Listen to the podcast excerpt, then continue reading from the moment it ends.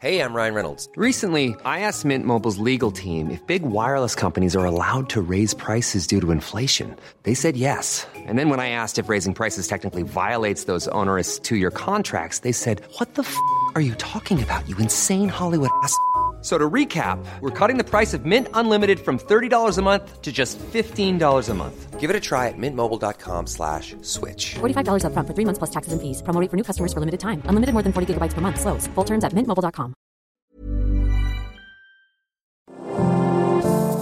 Bonjour et bienvenue dans Mon Stade à moi, le podcast Est républicain, républicain Lorrain et Vosges Matin qui va vous faire découvrir les champions de nos régions sous un jour nouveau.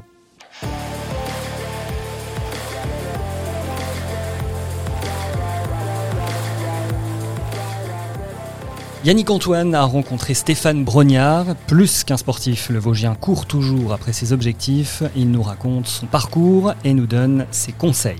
Euh, mon parcours de sportif, euh, j'ai presque envie de dire maintenant, euh, qui commence à dater. Hein. J'ai commencé à Épinal en étant nageur, triathlète. C'était les, périodes de l'émergence de ce, de ce, sport. Et puis j'avais peut-être aussi envie de m'exprimer. C'était ma seule distraction de toute façon. Donc ça a été rapidement un sport peut-être de valeureux. C'est comme ça un peu que c'était perçu. Et puis ensuite, bah, je suis un peu rentré dans la vie active. J'ai un petit peu quitté ce milieu-là parce que je m'y retrouvais pas forcément. J'obtenais peut-être certainement loin des résultats que j'imaginais avoir. je me mettais peut-être à un certain niveau que j'étais à des années-lumière d'avoir. Et puis à, force de ce décalage, eh ben, on le quitte et on, passe à autre chose. Je suis passé par la case grande randonnée avec des, vrais périples euh, plutôt engagés. C'est-à-dire je ne suivais pas toujours les, sentiers. Euh, l'idée c'était je donnais un point de départ, un point d'arrivée avec le minimum. je me donnais toujours moins de 10 kilos pour partir des fois une semaine, 15 jours, 3 semaines avec quelques passages des fois de ravitaillement dans les communes. Mais sinon c'était plutôt en tout droit. Je demandais ma direction. J'avais ni carte ni rien. Et je partais faire des, bonnes bambées euh, surtout en France, euh, d'un massif à l'autre, d'une ville à l'autre, euh, puis un peu comme ça,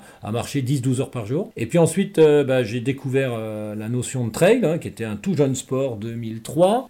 quand je suis revenu habiter du côté de Saint-Lié, je rencontrais Aldo, qui avait traversé l'Himalaya en courant.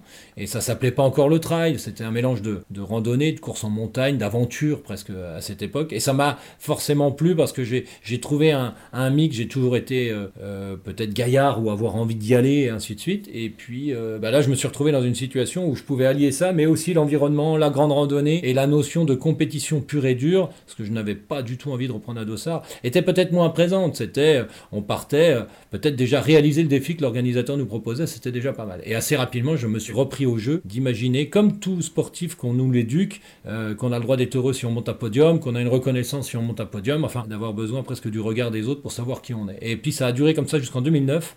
Et là, en 2009, effectivement, j'étais rempli de frustration. Je passais plus de temps à justifier la médiocrité de mes performances qu'à trouver des solutions à être meilleur. Euh, et, je me suis dit, on peut pas continuer comme ça. Euh, c'est complètement débile. On est un peu aigri. On est, on est jamais très avec sa famille, un sportif. Et, et, c'est, et ça mène à rien parce qu'en plus, on attend ce petit shoot de cocaïne quand on annonce son nom pour monter sur un podium. Et puis, on n'y va jamais. Et, on pense qu'il faut s'entraîner encore plus dur pour y arriver. Et il n'y a rien qui marche. Et il n'y a rien qui va. Et tout est à l'envers. Et en plus, on est, euh, on est sportif. On n'est pas soi-même. Ou en tout cas, on veut peut-être coller à ce qu'on voit de ceux qui réussissent. Alors là, c'est encore pire, parce que finalement, euh, chacun est unique et les voies et les méthodes pour y arriver sont multiples. Et pourtant, on n'est pas bien bon, mais en plus, on veut se coller à ce qui fait la vérité d'une personne, mais qui est sûrement pas la mienne. Et ça, en 2009, j'en avais, euh, j'avais 30 ans et j'en avais franchement ras la casquette. Et là, je suis parti dans l'idée de d'arrêter totalement, de effectivement, de faire du sport et de m'entraîner. Et puis, j'ai bouquiné. Je me suis construit une cabane au bout de mon jardin, là-haut à Solcy, euh, tout au bout du terrain, 3 euh, mètres sur 3, un fourneau, une table, un lit. Et je me suis un peu extrait euh, finalement de ma, de ma vie familiale aussi. Et j'ai passé huit mois à bouquiner. Je n'avais jamais lu un livre de ma vie. Je m'envoyais un bouquin par semaine. Euh, ça passé par Spinoza où je comprenais une phrase sur cinq. À, effectivement des livres de développement personnel très simples. Les Mathieu Ricard, mais aussi des guerriers pacifiques, euh, des alchimistes, des choses plus faciles peut-être pour moi à lire. Mais aussi bien des livres de, de religion, de différents philosophes religieux, etc., etc. Et des fonctionnements du cerveau et de l'art du bonheur, etc., etc. Et effectivement, après, je me suis dit non, je vais continuer parce que le sport est finalement quelque chose qui me plaît, mais la manière dont je le pratiquais ne me convenait pas et j'ai arrêté de faire du sport pour faire du sport, mais je me suis donné le sport comme un outil, par contre, pour développer euh, euh, peut-être et aussi, entre guillemets, assouvir une cause noble personnelle. Alors c'est peut-être un terme un peu pompeux, un peu compliqué, un peu galvaudé, ou je sais pas, mais enfin il faut bien que j'y trouve un terme, ou un acte seigneurial, enfin bref. J'ai eu une enfance où euh, j'ai entendu toute mon enfance mon père me dire que je n'étais qu'un nul à rater, et que je ne serais jamais capable de réussir dans le sport, et encore moins d'en vivre. Donc finalement, je, je, me suis fait ressortir ce, ce, phénomène que j'avais certainement enfoui, caché, quand on devient adulte, c'est bon, on a autre chose à faire. Et euh, j'en ai profité pour, en 2009, annoncé euh, sur un truc qui s'appelait 47 minutes, c'était l'époque des blogs mm. sur Internet, et je mets euh, quasiment dans les premiers articles, un jour je ferai top 10 à l'Ultra Trail du Mont Blanc. Le type ne fait même pas dans les 30 premiers de la course à la saucisse du coin et euh, a des années-lumière de pouvoir un jour prétendre quoi que ce soit, pas des grandes qualités physiques et physiologiques, enfin en tout cas pour faire de l'ultra-trail. Et j'annonce ce truc parce que là pour le coup, euh, mon père était encore du monde, c'était quand même une bonne façon de donner tort à cette personne qui m'avait parlé comme ça toute mon enfance. Et finalement, eh ben, je suis parti dans une méthode un peu particulière, je me suis renseigné sur la manière dont s'entraînaient et se préparaient ceux qui réussissaient à gagner ce genre de course, et je me suis dit c'est déjà pas comme ça qu'il faut s'entraîner. Je me suis renseigné aussi sur euh, les méthodes euh, tombées de tableau Excel des magazines, comme on peut voir un peu partout, ces entraînements un peu classiques. Et je me suis dit, ça c'est fait pour le deuxième jusqu'au dernier. Moi je vais être premier parenthèse, euh, premier, parce que c'est pas toujours le cas. Et à partir de là, ben, il a bien fallu se construire. Donc je me suis dit, oui, en fait, la seule méthode qui va prévaloir, c'est celle que je vais peut-être m'inventer et me créer. Alors j'ai beaucoup travaillé sur la méditation en mouvement, et l'ultra trail me plaisait bien. Je n'ai jamais été rapide, donc le pas vite, mais tout le temps m'allait très très bien. Et effectivement, j'ai beaucoup travaillé l'instant présent. Alors l'instant présent, c'est un espèce peut-être un terme pompeux euh, qu'on peut imaginer dans, certaines littératures de magazines un peu faciles, mais pas du tout. cette idée d'avoir un, comment dire, un, instant présent, c'est surtout d'être capable d'avoir la tête et le corps exactement au même endroit. Et ça, c'est la condition sine qua non pour être euh, son potentiel euh, réel, celui qu'on montre à chaque instant lors d'une activité, qui peut être la cuisine ou la course à pied, on s'en fout, qui soit très très proche du potentiel théorique. On a tous un potentiel théorique à un moment ou à un autre, début de saison, fin de saison, jeune, vieux, euh, avec des capacités génétiques, peu importe. On a un potentiel à, réaliser une tâche qui s'appelle un potentiel théorique, euh, acquis à coup, à coup d'entraînement, à coup de ce qu'on veut, et il y a le potentiel réel, ce que l'on monte le jour de la course. Il suffit simplement de savoir, on a tous entendu parler, il y a des champions de l'entraînement et arrivé en compétition, on n'en fait plus rien. C'est-à-dire qu'il y a un vrai décalage entre ce potentiel réel et ce potentiel théorique qui est généralement dû à des pensées, enfin que son cerveau va foutre le camp ailleurs qu'à la tâche qui lui est incombée. On demande à quelqu'un de courir très vite et de sauter dans un tas de sable pour aller... Euh, faire une performance sur le saut en longueur, c'est assez rapide de connaître son potentiel théorique, on l'entraîne, on, connaît sa vitesse de base, on connaît son impulsion, on sait théoriquement qu'il est capable potentiellement dans cette période de l'année de courir, de sauter de temps. Il arrive en compétition, il met beaucoup de ses, il met ses pensées un peu ailleurs, peut-être euh, ses parents qui viennent le voir pour la première fois, les 15% de son attention n'est pas que à courir et sauter dans un tas de sable, etc. Et on se rend compte qu'au lieu de sauter 8 m 03, il saute 7 m 60. effectivement, parce que ces 15% qu'il a mis d'attention ailleurs, elles ne se retrouveront jamais sur le terrain. Et donc j'ai beaucoup travaillé là-dessus, euh, jusqu'à arriver à des auto-hypnoses, à arriver à des, vraiment à des phases euh, plus que délicates. Alors j'ai souvent été perçu comme quelqu'un qui ignorait totalement tout, tout, tout ce qui se passait, ou peut-être euh, même pédant, mais pas du tout. C'est-à-dire que je rentrais 10 minutes avant le départ des courses dans cet état où finalement le reste de l'ensemble du monde qui se trouvait autour de moi n'existait plus en instantané. Je l'ai beaucoup travaillé depuis 2009 et il a, il a vraiment éclos en 2012 quand je gagne l'Infernal Trail, les 160 km, où là, ce phénomène, j'ai réussi à le tenir du départ jusqu'à la ligne d'arrivée. Euh, je n'entends plus rien, je ne vois plus rien, et euh, j'ai la bonne note, je tiens la note, je déroule la partition qui a été prévue, j'ai la gestuelle qui est la mieux adaptée, mais tout est ici et maintenant. La tête n'a jamais, à aucun moment, été le loisir de dire tiens, à combien de temps je suis, est là où est le premier. Bon, j'étais devant, mais est-ce qu'il y a un concurrent derrière, à combien de kilomètres et peut-être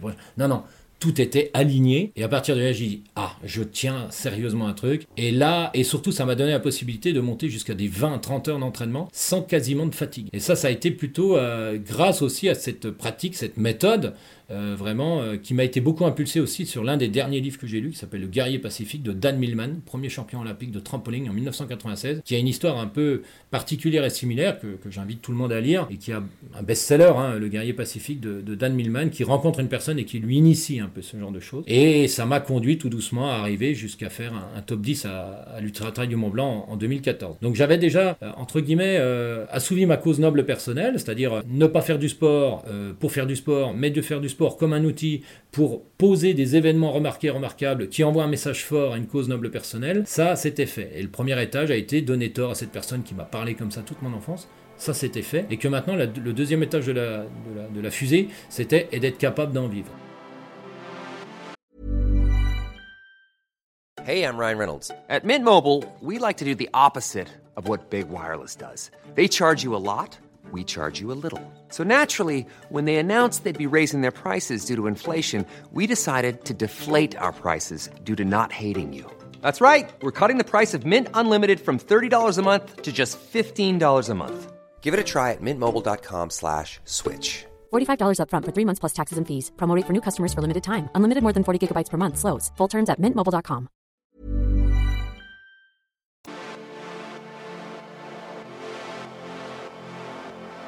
Donc j'ai quitté le milieu médical dans lequel je travaillais en 2014. J'ai commencé parce que j'ai été, ça a été assez intrigant. C'est-à-dire avant c'était mais c'est complètement nul, c'est qu'un naze, il a jamais rien compris, il comprendra encore jamais rien, mais pour qui il se prend. Le jour où tu fais top 10 à l'UTMB, ça devient un peu parole d'évangile et ça te et, même il y a une espèce d'attirance auquel cas et moi je suis pas revanchard parce que finalement chacun réagit comme il peut face à des nouvelles informations, à des choses qui leur semblaient totalement bêtes parce qu'ils ne les connaissaient pas et je suis j'ai commencé à accompagner des personnes non à leur dire faut faire ce que j'ai fait. Je ne suis pas, j'ai pas une parole d'évangile, et d'ailleurs ce qui est vrai pour moi est forcément peut-être sûrement faux pour les autres. Mais enfin, en tout cas, d'adopter une certaine méthode euh, qui n'est pas liée exclusivement à, faire euh, une gesticulation de son corps euh, bien faite avec un programme d'entraînement, mais de partir de cette idée forte qu'il est vraiment nécessaire de ne pas mettre au-delà de l'importance que c'est qu'un simple outil. Je n'allais pas me rabaisser être un, trailer, mais j'allais être Stéphane Brognard. Et ça, j'essaie aussi de le faire au quotidien avec tous les, athlètes que j'accompagne. J'ai passé un diplôme de préparateur mental pour être capable aussi que toute cette méthode-là, elle s'est retrouvée, mais d'être capable de l'ordonner, de l'expliquer de façon convenable. Parce que moi, dans ma tête, c'était un espèce de ressenti, un bazar. Et j'avais besoin d'avoir une véritable méthodologie, et qui est la méthodologie de la préparation mentale, comme je l'ai appris. Donc, j'ai pas appris grand-chose, mais j'ai surtout appris une méthode pour être capable aussi de l'expliquer, de, le faire accomplir aux athlètes. Et puis, euh, bah, à la suite de ça, l'idée, elle a été aussi de, de continuer euh, de pratiquer le trail aussi avec cette méthode-là, mais comme un spot de publicité. Mes résultats avaient vocation entre guillemets, de pouvoir aussi entériner une méthode qui me permettait aussi d'accompagner ensuite des athlètes. Actuellement, j'accompagne 70 athlètes avec cette méthode-là, et j'en ai davantage que maintenant je me diversifie, et j'accompagne aussi des athlètes, des chefs d'entreprise beaucoup, au travers de mes conférences, de la préparation mentale, de la préparation physique euh, des athlètes. Et puis, euh, parce que euh, y avait quelque chose aussi qui me, qui me tient en vie, entre guillemets, c'est avoir besoin de se lever tous les matins et d'avoir une bonne raison de se lever tous les matins à 5h du matin, 5h30, ce qui est à peu près mon horaire de, réveil, euh, et ben la seule méthode que j'ai trouvée, c'est d'avoir un impossible, de l'avoir crié haut et fort, un peu à l'américaine, et qu'une fois que tu l'avais dit, tu bien, bien comme un couillon, il fallait à tout prix le faire. Je suis arrivé en 2017, euh, je faisais ma troisième diagonale des fous, je termine une très belle place, et je, je fais une très belle épreuve, et pour la première fois depuis 2010-2011, je n'ai pas eu besoin de retourner le dossard. Je demande à tout mes athlètes, une fois la compétition terminée, au cul de la course, de retourner le dossard en instantané et de tout de suite noter là où ils ont été bons, là où ils sont fiers d'eux, euh, là où ils pensent avoir une belle image d'eux-mêmes, ça ça me semble important, et surtout de noter rapidement les deux, trois éléments qui font que ça va toujours pas, ou ils ne sont pas satisfaits, ou finalement ils se prennent encore les pieds dans le tapis à ce sujet-là. Et que c'est ça qui allait être la base de tout le travail. Parce que la compétition par elle-même, c'est pas une fin en soi, c'est que le début d'autre chose, comme une côte, comme tout ça. Et que le résultat, euh, évidemment, peut-être pour flatter légèrement son ego, euh, si ça les intéresse. Mais il faut pas s'arrêter à ça. Le but d'une compétition, c'est un super, euh, c'est un endroit, c'est un moment précis, avec un but très précis, enfin deux buts très précis. Le premier, c'est donner le meilleur de soi-même, d'être totalement présent pour ne pas rater une miette de tout ce qui s'est passé, analyser à la fin ce qui s'est vraiment passé avec des points forts, points faibles, parce qu'on a obligation d'être meilleur à celle d'après. C'est l'obligation d'un dossard, c'est l'obligation d'un événement, d'une compétition off, in, enfin comme on veut, un événement remarqué, remarquable, matérialisé à une date précise, avec des distances qu'un organisateur a donné, qu'on s'est donné à soi-même au travers d'un défi perso, ce que vivent actuellement tout un tas de personnes parce qu'il n'y a plus de compétition. L'obligation de donner le meilleur de soi-même, c'est pour ça, euh, je vais courir tranquillou, je prends un dossard avec mon copain comme ça, peinard. C'est quelque chose qui, enfin moi, ça ne me satisfait pas. Non, on donne le meilleur de soi-même. On est fier de, de, soi et surtout on prend des éléments parce que le coup d'après, on doit être meilleur. C'est obligatoire. Et avec cette méthode, j'ai gravi assez vite et finalement, j'ai pas eu besoin de savoir quel type de séance que je faisais. C'est d'une course à l'autre, et eh ben je, passais mon temps à travailler ce que j'avais décelé au cul de la course. Et j'ai encore euh, un paquet de dossards là que j'ai retrouvé l'autre jour qui sont retournés avec ce trait et, voilà. Je peux même donner un exemple. Par exemple, en 2013, alors j'avais pas de dossard, je, je fais l'ultra trail du Mont Blanc en 2013. Je termine 14e. Je... Alors, le temps de survie après un ultra trail du Mont Blanc, à peu près d'un quart d'heure, 20 minutes. Après, tu tombes après 20h, 22, 23h. Et euh, je trouve pas, je trouve un vieux paquet de chocorème dans la chambre à l'hôtel que les enfants avaient mangé. Je dépiote, j'écris rapidement des trucs et j'écris notamment L'ultra trail du Mont Blanc est une grande course de 160 km autour du massif du Mont Blanc et vous avez une dizaine de côtes euh, d'à peu près 1000 mètres de dénivelé positif, mais une, montée dans les, dans les Alpes. C'est jamais un espèce de trait tout droit. Vous avez toujours des petits replats comme ça. Et alors, évidemment, ces côtes se font en marchant et euh, parce que même du premier au dernier, on ne peut pas courir là-dedans, surtout après 10, 15, 20 heures. Et euh, je dis, mais quelques foulées, ces 2 mètres, ces 3 mètres ou 10 mètres, il faut les recourir.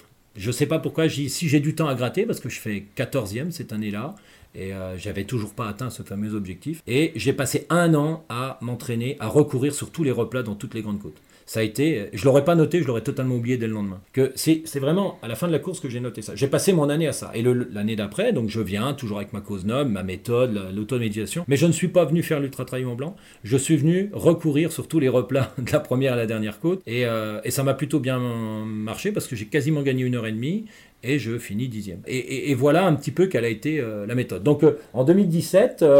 Et eh ben à la suite de la diagonale des fous, j'ai pas eu vraiment la nécessité de vouloir retourner le dossard.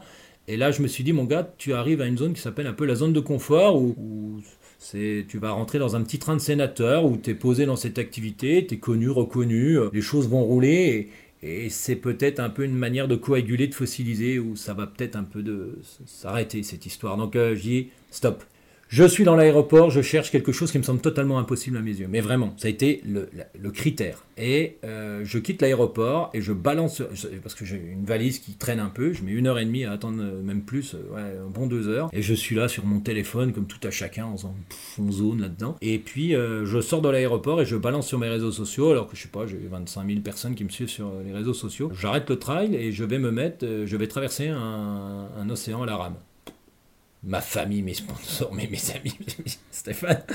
Mais je dis, ouais, ça me semble totalement impossible. Ah bah oui, pour le coup, effectivement, habiter Rochesson et vouloir traverser un, océan à la rame, c'est totalement impossible, effectivement. Et, euh, et on va mettre tout ça en branle-bas de combat il y avait de la suite dans les idées, c'est que c'était plus euh, juste avoir une paire de baskets et s'entraîner et mettre en place une méthode. Là, il fallait euh, raisonner pratiquement comme une entreprise, avec tous les hauts, les bas, euh, les discordances et tout ce qu'il y a, en créant une association. Et en, ne voulant pas forcément être à la tête de cette association, parce que je donnais aussi des conférences en entreprise, mais en étant le, point central, j'ai presque envie de dire, le, centre de la roue a été, était surtout un bateau doit traverser avec un être humain à l'intérieur, un, un, océan, et que chacun allait être au sommet de chaque rayon euh, de la roue et avec euh, chacun son activité sur le noyau dur, entre guillemets, qui était euh, le bateau. Donc il y a eu de la logistique. Alors il a fallu aller chercher des personnes et puis, et puis chacun y venait, y apportait de lui-même pour le projet, mais essayait, et j'activais aussi ça, à dire que si chacun pouvait aussi, au sein même de cette équipe, en tirer un parti personnel, ne soit pas juste là au profit du projet,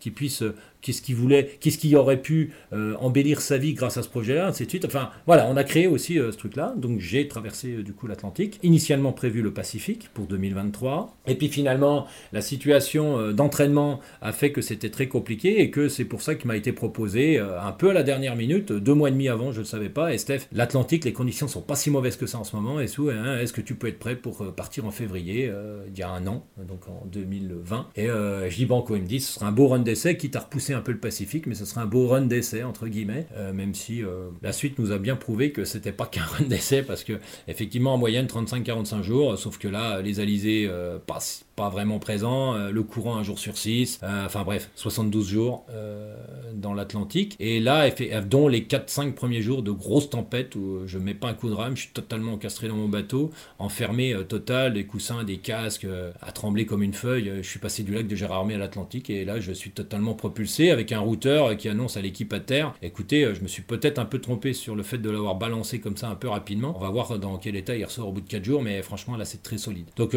oui, effectivement, c'est solide. Et, hum, et, puis je suis parvenu au bout de ces 72 jours. Et effectivement, là, c'est, ça continue, entre guillemets, euh, l'aventure continue, et toujours dans la même idée. Ce n'est qu'un outil. Il ne faut pas non plus euh, vouloir euh, mettre ça sur des choses totalement incroyables. Moi, mon outil à l'heure actuelle, il est presque, euh, j'ai presque envie de dire, pas publicitaire, mais j'ai une nécessité euh, importante, non de flatter mon ego, parce qu'il y a bien longtemps que c'est passé, surtout à 44 ans, mais par contre, euh, rajouter des lignes à mon CV de sportif, c'est pareil, je, on voit pas trop l'intérêt maintenant. par contre, effectivement, j'ai envie de traverser le Pacifique à la rame, j'ai envie de le traverser en équipage, j'ai envie de le traverser d'île en île, enfin d'île en île, on va choper quelques îles au passage. Le but, elle est aussi de me faire précéder d'un voilier avec des équipes de tournage à bord. Il y a déjà quelques, voilà, des fondations, des gens qui ont entendu parler. Euh, suite à la rencontre avec Energy Observer, enfin, c'est créé tout un, conglomérat qui me donne aussi envie d'aller, euh, d'arriver à la rame, d'aller voir ces personnes qui, pour eux, euh, commencent à être très délicats de vivre sur leur île. Ils vont bientôt être obligés de quitter leurs coutumes, leurs ancêtres, leurs familles, enfin tout, tout ce qui fait aussi leur, culture locale, pour aller sur des îles voisines, mais ça pose des problèmes, donc finalement de se retrouver tôt ou tard sur des pays occidentaux tels l'Australie, les États-Unis, voire la France. Ça s'appelle un réfugié écologique, et c'est euh, en France, ça s'appelle à Montpellier ou ailleurs, ça s'appelle un camp de réfugiés, un camp de réfugiés écologiques. Ça fait froid dans le dos, c'est pas forcément la meilleure des méthodes à mon avis. Alors on pourrait prôner l'écologie, on pourrait prôner tout ça, euh, oui bien sûr, euh, enfin évidemment j'ai envie de dire, mais j'aimerais bien déjà qu'on commence déjà par avoir un peu plus de compassion, de respect et d'ouverture d'esprit envers déjà ses propres semblables. On en est encore en 2021, euh, j'ai presque l'impression qu'on n'a toujours pas dépassé le stade du Moyen Âge euh, dans les relations humaines et dans les rapports très hypocrites ou très méchants ou très ce que, l'on veut, mais enfin en tout cas, il est juste inconcevable d'imaginer qu'il y a des êtres humains supérieurs à des autres et qui se permettent ou qui se prennent à vouloir faire de la gestion de bétail euh, comme on... mais on parle d'être humain, on parle pas de bétail. Et ça, ça me dérange fortement. Donc si je peux apporter ma petite goutte d'eau et de contribuer avec des événements remarqués, remarquables, physiquement impressionnants, qui peuvent me permettre de mettre un focus sur le fait d'y avoir été, parce que si on y va à coup de Hummer ou euh, d'hélicoptère de, de l'armée américaine avec une caméra pour aller filmer euh, les petits Africains, ça n'aura quand même pas le même retentissement que d'y avoir été à la rame pendant six mois à ramer au travers du Pacifique. Et ça, effectivement, ça me, ça me tient à cœur. Sauf que pour être capable d'aligner les planètes et d'ouvrir les bonnes portes pour pouvoir monter un tel projet, c'est un odyssée, hein. enfin, je veux dire, c'est quand même plus que colossal. Euh, j'ai la nécessité et la volonté aussi que de tout doucement, sur ce trajet qui me sépare de du Pacifique à la rame, euh, ça va être aussi d'aller poser euh, à chaque fois des aventures qui vont avoir ce lien ou auquel cas qui vont avoir des éléments de, de, réponse, de pouvoir aller me tendre vers, euh, d'aller dans 3, 4, 5, 10 ans pouvoir traverser le Pacifique de la manière dont je l'ai évoqué il y a quelques instants. Voilà.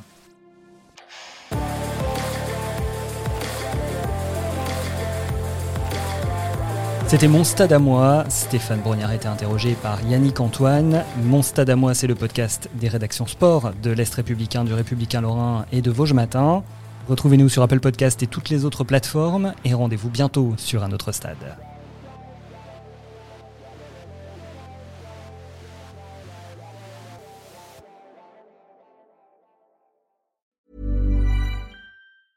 Hey, it's Paige DeSorbo from Giggly Squad. High quality fashion without the price tag. Say hello to Quince. I'm snagging high-end essentials like cozy cashmere sweaters, sleek leather jackets, fine jewelry, and so much more. With Quince being 50 to 80% less than similar brands. And they partner with factories that prioritize safe, ethical, and responsible manufacturing. I love that. Luxury quality within reach. Go to quince.com slash style to get free shipping and 365 day returns on your next order. Quince.com slash style.